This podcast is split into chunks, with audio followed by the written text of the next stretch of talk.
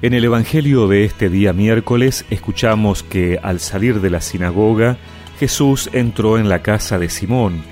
La suegra de Simón tenía mucha fiebre y le pidieron que hiciera algo por ella.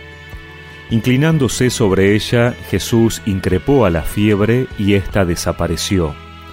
Enseguida ella se levantó y se puso a servirlos. Al atardecer, todos los que tenían enfermos afectados de diversas dolencias se los llevaron, y él, imponiéndole las manos sobre cada uno de ellos, los curaba. De muchos salían demonios, gritando, Tú eres el Hijo de Dios. Pero él los increpaba y no los dejaba hablar, porque ellos sabían que era el Mesías. Cuando amaneció, Jesús salió y se fue a un lugar desierto. La multitud comenzó a buscarlo, y cuando lo encontraron querían retenerlo para que no se alejara de ellos. Pero él les dijo, También a las otras ciudades debo anunciar la buena noticia del reino de Dios, porque para eso he sido enviado. Y predicaba en las sinagogas de toda la Judea.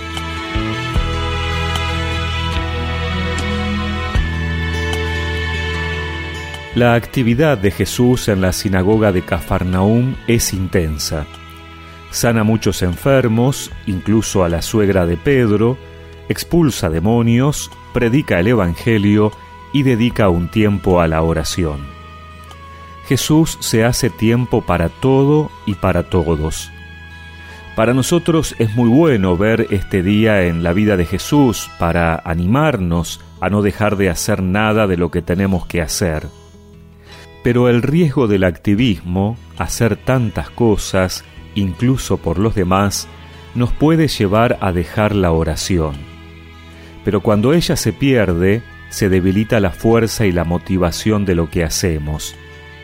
Por otra parte, podemos a veces pensar que nadie nos tiene que molestar en nuestros momentos de oración, por más que alguien con una necesidad venga a nosotros, Jesús no echa a la gente para rezar, espera el momento en que los demás descansan, pero no deja la oración. Y podemos estar tan ocupados con nuestras tareas solidarias y oración personal que creemos que con eso ya está.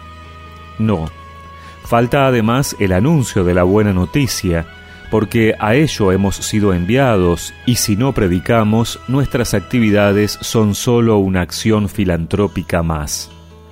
Tantos hacen cosas por los demás, pero nosotros las hacemos en el fundamento del amor a Dios y a los hermanos desde la salvación en Cristo.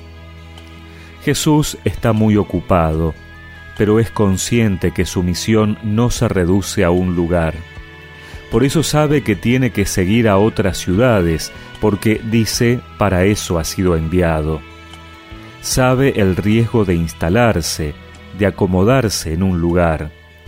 Por eso les va a decir a sus apóstoles, naveguen mar adentro, no se queden, vayan, hay otros que están esperando, hay otros que necesitan que les anunciemos las maravillas del Señor.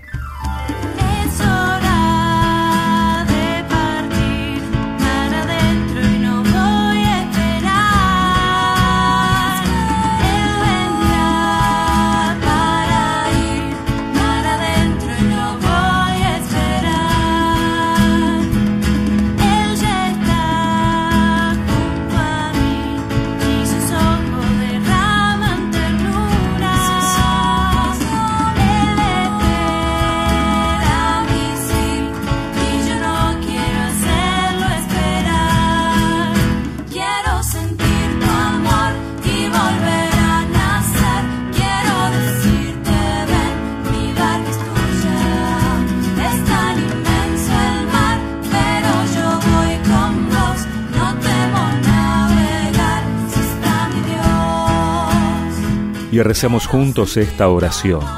Señor, anímame a salir de mis comodidades para que pueda hacer el bien, encontrarme contigo en la oración y anunciarte a los demás. Amén.